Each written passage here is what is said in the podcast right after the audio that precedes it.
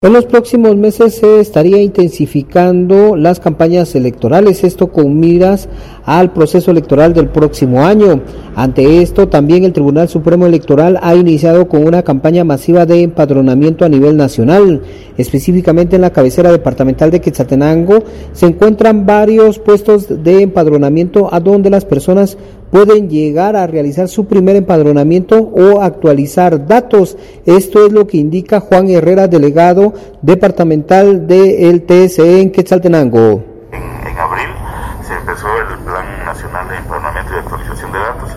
De, esa cuenta, a partir de, ese mes, estamos ya en horario ampliado, día con puestos de empadronamiento también colocados en diferentes de la ciudad.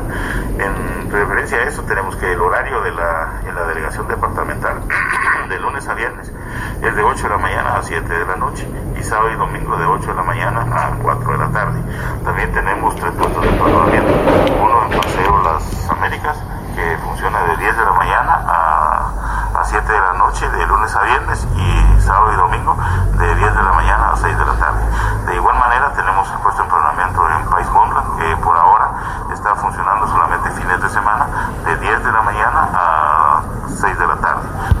También tenemos el puesto de empadronamiento en RENAP para que todas las personas que saquen su DPI tengan ahí acceso rápido y directo a hacer su actualización de datos o nuevo empadronamiento. En el caso de cambio de residencia para votar en otro punto del territorio nacional, este finalizó a inicios del 2022. La noticia siempre antes por sucesos de Estéreo 100, Henry Popa.